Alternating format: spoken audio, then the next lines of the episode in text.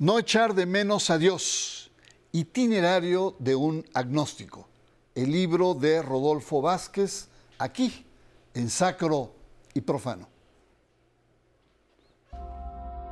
Rodolfo Vázquez es doctor en filosofía por la UNAM y licenciado en Derecho por el ITAM. Imparte las materias de teorías del derecho y filosofía del derecho en el ITAM. Es profesor invitado en las universidades de Oxford, Alicante, Cornell, Génova y Carlos III de Madrid, España. Es autor de numerosos libros de derecho, filosofía, justicia social y derechos humanos. Sus más recientes títulos vinculados al fenómeno religioso son Democracia, Religión y Constitución y Del aborto a la clonación, Principios de una bioética liberal.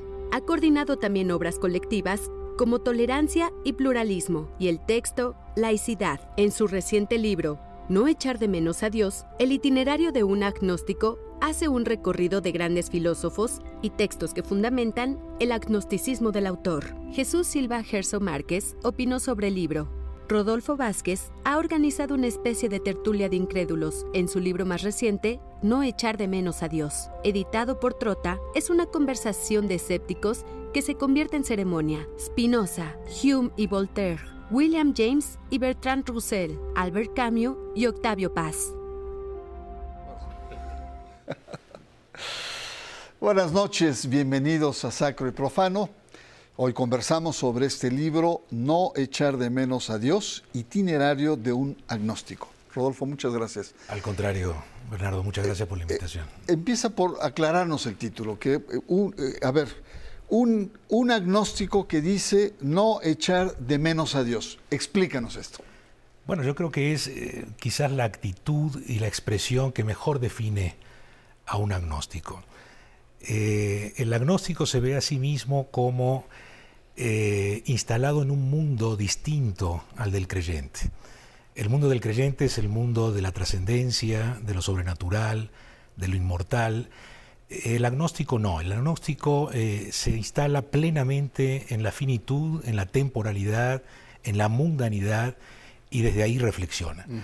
De tal manera que no hay en, el agnóstico ninguna nostalgia de Dios, no hay ningún rencor con respecto a lo divino, eh, no hay ninguna rabia, eh, simplemente se halla bien instalado en el mundo y por eso el título del libro, No echar de menos a Dios pero se distingue del ateo. Se distingue del ateo. Diría, eh, para empezar, ayúdanos a entender qué es un agnóstico. Bueno, un agnóstico, eh, voy a tratar de, señalarlo en relación con el ateo. Eh, si el ateo está, adquiere un compromiso personal con respecto a la existencia de Dios para negarlo inmediatamente, eh, y en este sentido decimos que el ateo asume existencialmente la existencia de Dios para señalar o afirmar su ausencia. Eh, en el caso del agnóstico no, el agnóstico no tiene que plantearse ningún compromiso personal con la existencia de Dios. El agnóstico se siente a gusto en este mundo.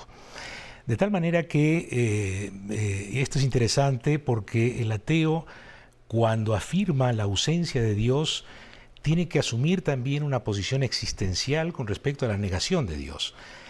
Eh, un filósofo que tú conoces muy bien, José Gauss, refiriéndose a las pruebas de la existencia de Dios, eh, decía, cuando Tomás de Aquino se hace la pregunta si existe Dios, ¿es una pregunta retórica, es una pregunta metodológica, o en realidad tiene que asumir por lo menos un instante esta situación de ser ateo para luego negar la existencia de Dios o afirmarla. Por supuesto, la conclusión de Tomás de Aquino es afirmar la existencia de Dios. Pero el ateo no usa eh, la negación de Dios como un recurso retórico. Ahora, eh, eh, Rodolfo, eh, en tu libro tú constatas que hay diferentes, además con los autores, eh, que hay diferentes tipos de agnósticos, así como también hay diferentes tipos de ateos. Aquí, ahí sentado donde estás tú, ha habido ateos, militantes, ¿no? que son así abrumadores. Pero sobre todo, eh, las diferencias entre los agnósticos, ¿cuáles son? Sí, a ver, quisiera dejar muy claro que el agnóstico no está reñido con lo religioso. Así es.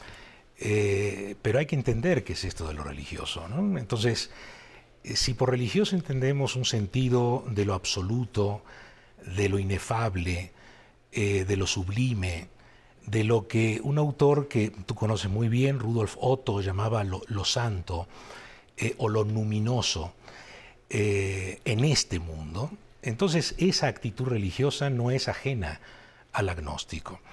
Y por supuesto, con respecto a estas cuestiones inefables, absolutas, eh, puedo tener actitudes diversas. Eh, puedo eh, tener una actitud serena, yo diría incluso que hasta lúdica, gozar esta permanencia en el mundo y desde ahí experimentar lo sublime y lo absoluto. Puedo tener quizás una visión más trágica, es decir, aceptar que en este mundo existe el dolor, el sufrimiento y ser empático con las personas que sufren.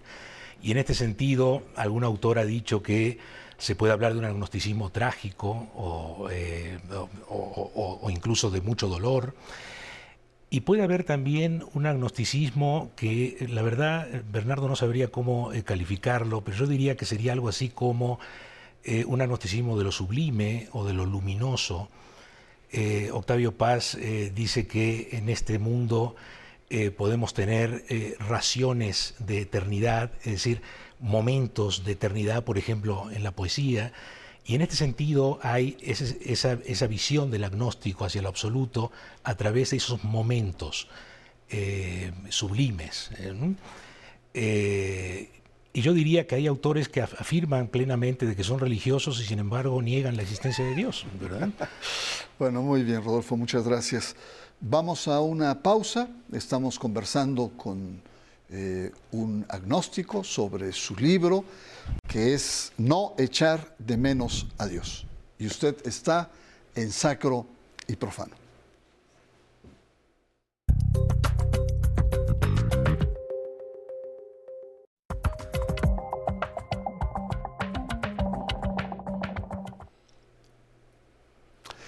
Regresamos, estamos conversando con el doctor Rodolfo Vázquez, un académico. Eh, tiene muchas cosas. Eh, eh, eres experto en cuestiones de derecho, de ética, de derechos humanos, de religión. Rodolfo, dime en qué no eres experto. No, en muchas cosas, Bernardo. Pero estamos conversando sobre el tema de su último libro que se llama No echar de menos a Dios y en la primera parte hemos conversado sobre el tema del agnosticismo.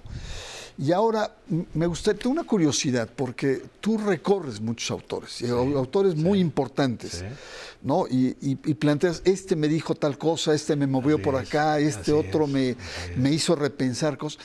¿Por qué este itinerario, digamos, más íntimo, más personal, lo, lo expones? Es decir, casi, casi intelectual y religiosamente te desnudas en este libro. Bueno, Bernardo, hay, hay una razón que es muy subjetiva. Yo creo que llegada a cierta edad vale la pena hacer una, un stop y voltear eh, la mirada hacia atrás y decir, eh, ¿y cómo llegaste? ¿A dónde llegaste? Eh, ¿En qué punto estás ahora? Y al voltear la mirada, pues necesariamente haces una selección de autores, y yo diría de textos, más que de autores, de textos, que han eh, influenciado mucho en tu perspectiva de lo religioso, que me ha acompañado a lo largo de toda la vida. Diría que ahora el último estadio es el agnóstico, no sé qué pase después. Porque tú fuiste muy religioso en una, etapa, una etapa de, digamos, de pasar de la indiferencia a una visión más eh, de creyente, una etapa de 15 años, ¿no? con lecturas eh, de teólogos, de filósofos cristianos, eh, quizás eh, uno de los primeros en, la adolescencia, motivado por un amigo sacerdote, fue León Blois. Y a partir de este literato pasar a, autores como Jacques Maritain, este, Garrigou Lagrange, Etienne Gilson. En fin, e, esta etapa fue una etapa larga eh, y de alguna manera la selección responde a esos intereses que vas teniendo a lo largo de la vida. Ahora, em, en el libro también, eh, bueno, evidentemente el tema del agnosticismo, ¿no? Es más, es como el fondo este diálogo que tienes con eh, diversos textos y autores. Eh, en México el último censo nos muestra que hay 9.5 eh, millones de mexicanos que han dejado de creer. ¿Mm? Y que eh, es el salto más espectacular que se haya visto en materia religiosa en los últimos 10 censos. Un brinco muy grande. El censo eh, de hace 10 años era 4, 4, 4 millones y han crecido de manera exponencial. ¿A qué se debe esto? y una de las, cuestiones que tú planteas acá es el tema de la secularización. Así es. Yo, a ver, eh, el recorrido que hago por autores es también un recorrido de ese concepto. Yo diría un concepto social, político, cultural que tú has desarrollado muy bien, que se llama secularización. Podría haber empezado desde la Baja Edad Media y venirme hasta acá, pero bueno, eh, puse a dos autores iniciales, Spinoza y Bale, para empezar desde ahí el proceso de secularización. ¿Qué significa esto de lo secular? Yo diría, en primerísimo lugar, eh, un proceso de separación de iglesia y Estado. Eh, quizás un segundo punto que define al secular es traducir los conceptos teológicos en conceptos profanos, eh, por ejemplo, sustituir la idea de providencia divina por la idea de progreso, o la idea del Estado, del Dios absoluto por el Estado absoluto, el monarca, etcétera, o la idea de pecado por la idea del mal y la responsabilidad del sujeto frente a otro. Este sería un segundo punto, y yo diría que uno tercero que caracteriza es el entender la importancia de la experiencia y la racionalidad tanto en la ciencia como en algo que hemos construido que es maravilloso, que son los derechos humanos. Y me parece que en estos tres puntos se define ese proceso de, secularización. En la medida en que entendemos este proceso, no me extraña que las cifras vayan aumentando. Es decir, en la medida en que la ciencia toma su lugar, en la medida en que los derechos humanos se universalizan eh, y, se transversalizan en muchos temas, en muchos problemas, eh, se va tomando conciencia del valor de la experiencia y la racionalidad humana, sin depender de verdades absolutas o de verdades reveladas, y sin que nadie tampoco se apropie de esas verdades reveladas y te las imponga. ¿Eh? Este me parece que es el proceso de secularización que hemos, que hemos vivido. Y que es un proceso, digamos, global, porque si uno ve Europa, en Europa el problema no es el ateísmo, sino es incluso diríamos estas vertientes de agnosticismo, la indiferencia. Sí, eh, pero aclaro, el agnóstico no es indiferente, El agnóstico sí se compromete con eh, aquello que decía de lo inefable, de lo absoluto.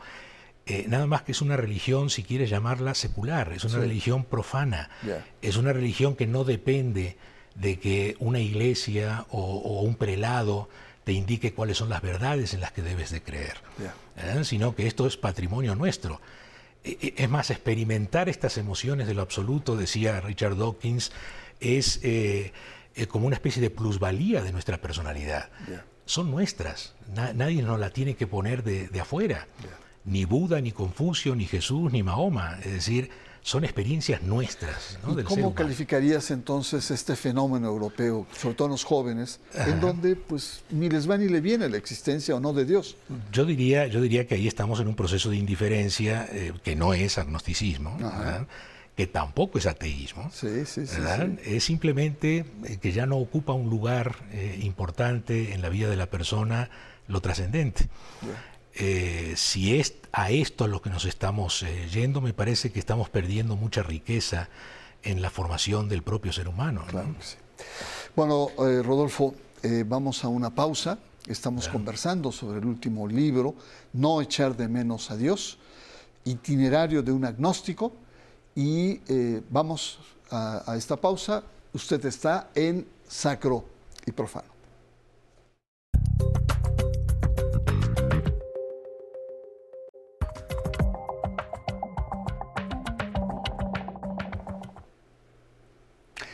Regresamos, estamos conversando en torno al libro No echar de menos a Dios, itinerario de un agnóstico de Rodolfo Vázquez.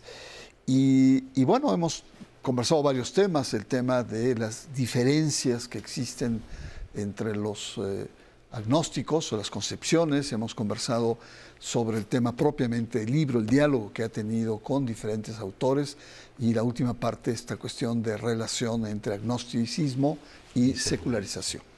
Pero Hay otro fenómeno también que está eh, planteado, eh, Rodolfo, que es el tema de los fanatismos. Es decir, em, al mismo tiempo que hay un reacomodo cultural en la cuestión de, creencias e increencias, hay en Estados Unidos, en América Latina y México no escapa, de posturas fundamentalistas muy radicales que mezclan incluso lo político. Em, Tú haces mención también sobre el peligro de estos, de este fanatismo que puede existir. Sí, sí, y ciertamente uno de los autores que, me ha llevado a analizar este tema es el propio Voltaire, cuando defiende la tolerancia, y de la mano también de autores, eh, eh, tú conoces muy bien, Fernando Sabater, por ejemplo, Amos Oz, cuando habla de contra el fanatismo precisamente, es un fenómeno, sin duda, eh, de, esta, de esta época, pero yo diría que el agnóstico precisamente lo que combate es esa idea de fanatismo y lo que pugna o lo que pugna es la idea de tolerancia y la idea de respeto en las diferencias. Eh, fíjate que estoy diciendo no solamente la tolerancia, sino trascender al respeto.